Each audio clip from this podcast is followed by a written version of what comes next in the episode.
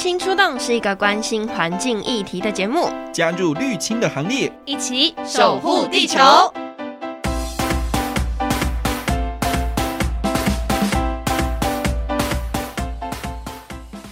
Hello，大家好，欢迎来到绿青出动 Podcast 节目，我是 Vivian。今天这一集呢，我邀请到来自香港的阿尊。那他呢，目前是在绿色和平基金会工作。那从小是在香港的海边长大，而且非常非常喜欢大自然。那今天呢，我邀请到阿尊，其实是想要透过他的分享，让大家认识香港其实有非常丰富的生态环境。其实我们很多人去到香港，可能常常会只对他们留的印象就是，呃，高楼大厦，或者是很多小。Shopping mall 等等，但是其实不然，可能还有很多地方是大家没有发现过的。我们欢迎阿珍，Hello，跟大家介绍一下你现在自己目前的工作是什么样的内容？我现在都是在台北的绿色屏的办公室上面工作，然后之前都是在香港的绿色屏工作，主要做的东西都是研究型的，比如说啊，我们知道周边签啊，或者是塑胶问题，我们就会找更多的 desktop research 来 support 这一些呃 campaign 或是。项目怎么去做？嗯，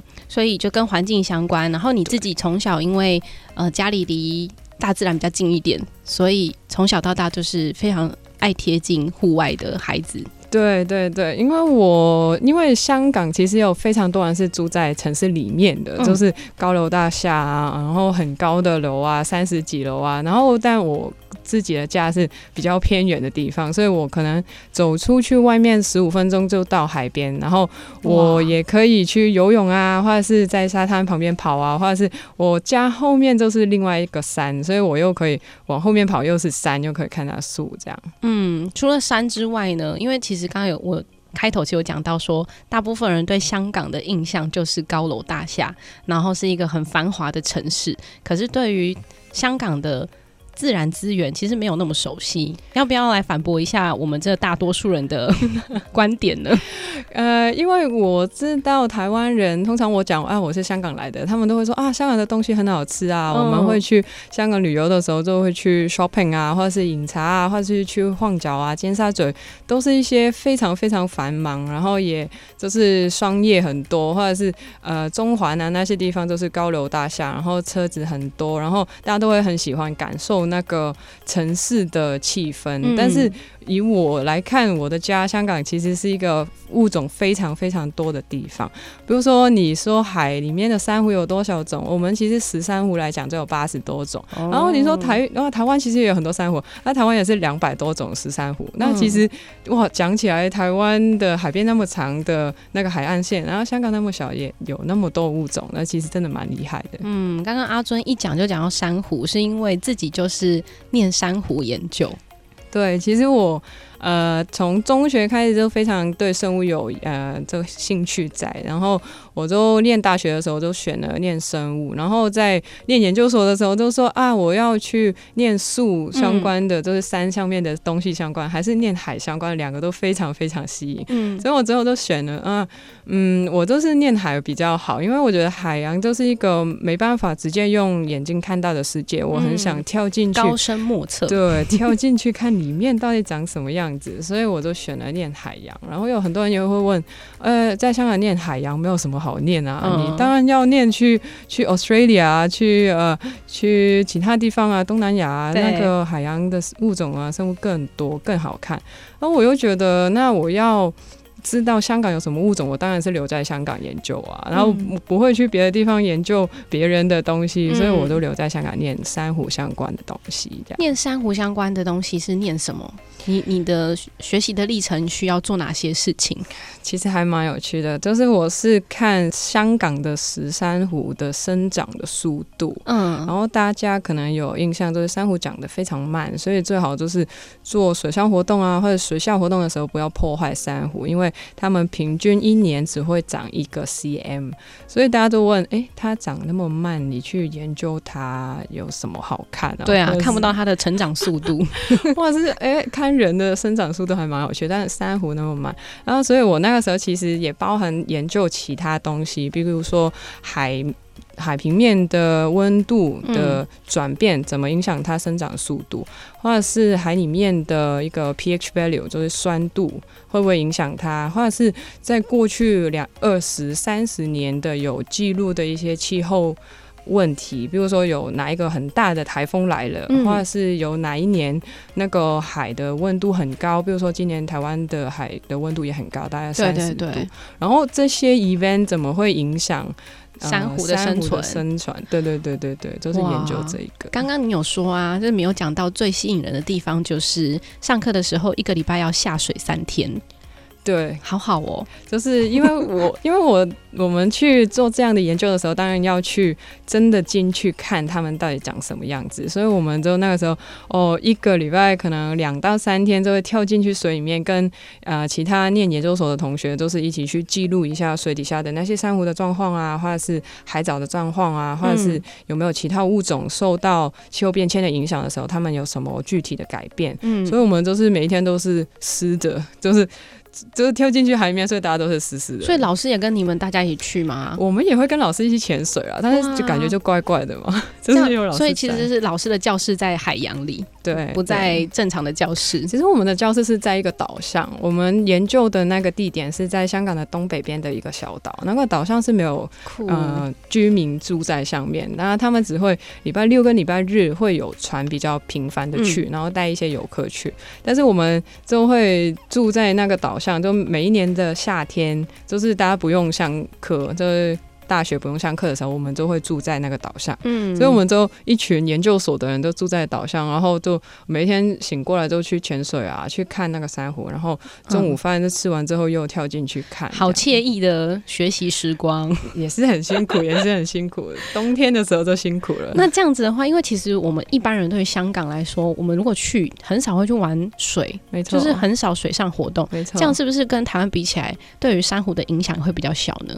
嗯，你可以这样说，但是其实有一些地方，比如说本地人会比较知道的，嗯、我们说西贡，西贡就是香港东边的一个点。然后我们很热，夏天的时候其实也会一家大小或者是约朋友一起出去玩，所以也许有些时候也会影响到水底下的一些物种啦。哦，所以还是会影响。那最近因为天气的关系，想必香港应该珊瑚白化的状况也很严重，对不对？是有这样的一些记录吧？嗯、因为，嗯、呃，因为疫情相关，大家都。就是困在自己的地方，比如说台湾人就不能出国啊，然后香港人其实也是，所以我们就会拼命玩，对，很想找一些没有什么人，然后啊水底又很漂亮的地方跳进去玩，所以其实也要很注意说，我们去玩的同时也要保护环境很重要。确实，阿尊他其实就是一个非常户外型的人，大家看不到，但是我会觉得他就整天往外跑的感觉。对，所以除了水下研究之外，你自己也很喜欢山，虽然你刚你刚刚有讲说。很挣扎嘛，到底要念山呢、啊，还是念海洋相关的？所以你自己也是一位树医师，这个部分要不要跟大家解释一下？因为在台湾比较少听到哦。因为其实呃，我个人的兴趣非常宽，所以就是念生物的时候就接触到很多是呃植物的东西。然后我们有一个很就是很多课都会讲植物，然后讲植物的时候，我就会觉得树呃也很神秘，也很呃他们会生长很久很久很久，也是几百年，跟珊瑚很像，所以我都深深的给这些会生长很久的东西吸引，所以我都会去爬山的时候，又会去刻意留意。说，哎，哪几棵树它长得特别大？它到底是什么物种啊？为什么它可以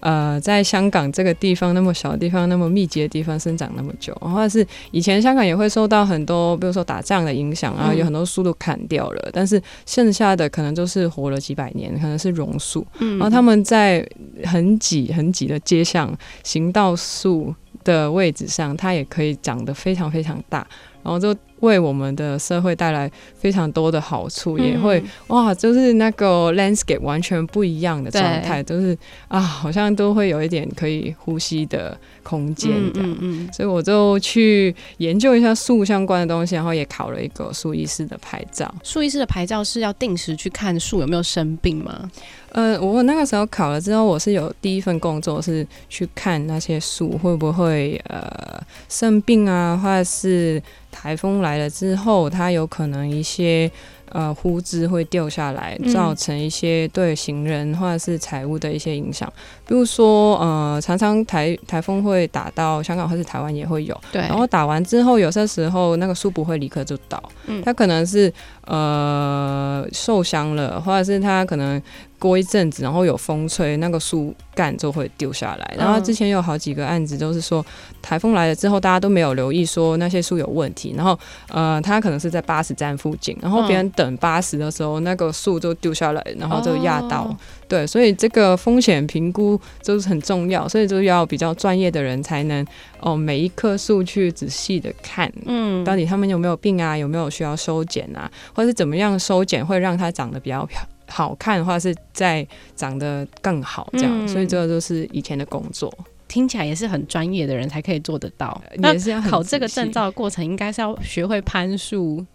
的技能，哦、对不对？其实他没有一定需要，但是通常我们很喜欢的时候，都会很想。再了解更多，或是再贴近一下那个东西。嗯、比如说，我去看珊瑚的时候，就先去学潜水；然后我去看树的时候，我也顺道去了攀树，所以就可以攀上去的时候就比较接近。比如说啊，这个位置好像有一个伤口，那个树可能会有一个伤口，然后我们可以就是用攀树的方法去上到树上面去做 assessment，这样。嗯、所以就会，或者是砍树的时候，你会懂怎么攀树，也会。比较呃容易跟别人沟通说，说啊这个东西要怎么去收剪的。对对。那在进入绿色和平工作之前，因为你其实本来也在香港的绿色和平，你在进入这个算是环境组织之前，你的工作还有一项是生态解说员。对对对，我是导游。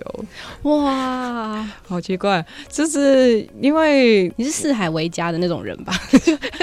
就是不喜欢在屋檐底底下。对，我就是，嗯，别人可能 weekend 都会喜欢去 social 啊，看电影啊什么的。嗯、然后那个时候我就觉得啊，我学习了那么多东西，我也很想跟别人分享。嗯，就会你喜欢一个东西，就会很想，呃，就是告诉别人，或者他多好，他多好。对对对。对然后呃，那个时候又。又懂哦，比如说那些鸟叫什么名字啊，那些蝴蝶啊，或者是会发觉到香港有那么好的地方，或是那么漂亮的点，然后我想跟别人分享，所以就参与一些就是生态导游的嗯工作。嗯、所以我 weekend 的时候，就礼拜六、礼拜日就会在香港的一些郊野公园就会。呃，其他爬山的人过来，可能他们想走走看而已，然后遛狗啊什么的，然后就问他们要不要参与这个，就是 guide 导览，对对对对。所以我我就会带他们去走一段的山径，然后也可以讲一下那边的历史，比如说啊，以前这边是什么什么，然后这一棵树可能它有一些背景的故事，嗯、所以他才会讲的这样，然后它可能有一个名字，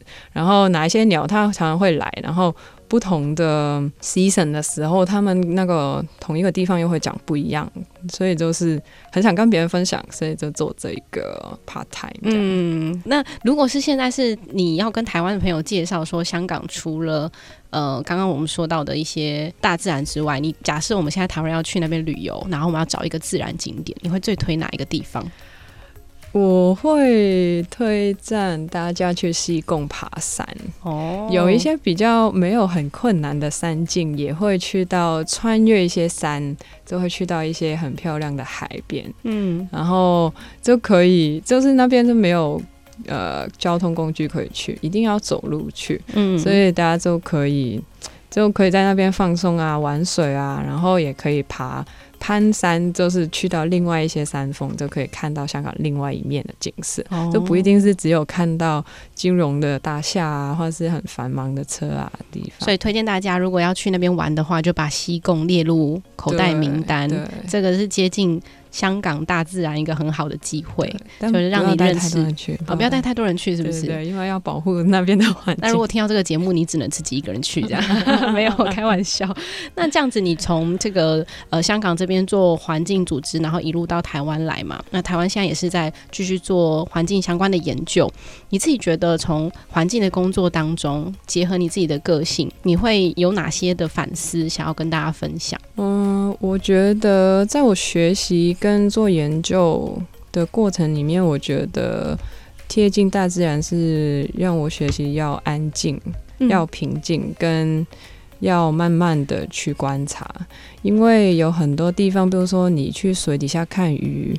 那你一定要很安静才能贴近他们，要不然他们就会给你吓跑。嗯，然后你去看树的时候，看鸟的时候，你也要慢慢的去。进入他们的世界，因为那边是他的世界，不是你的世界。然后你带着很多很吵的东西啊、音乐啊什么的进去，他们就不会让你有更多机会跟他们有接触。然后也学习了很多，是你要很细心，因为有些时候那些物种其实可能都在你脚边，对，可能就是在你眼睛可以看见的地方，但你没有很细心的话，你就会看不见，都找不到这些很可爱、很珍贵的东西。嗯，对啊。其实我觉得总结来说，阿尊你真的还蛮喜欢神秘的东西。对，给越神秘你越爱。对，所以就觉得树也很神秘，海洋也很神秘。其实大自然就是这么神秘的存在，你永远都不知道下一秒你会看见什么。我都喜欢那个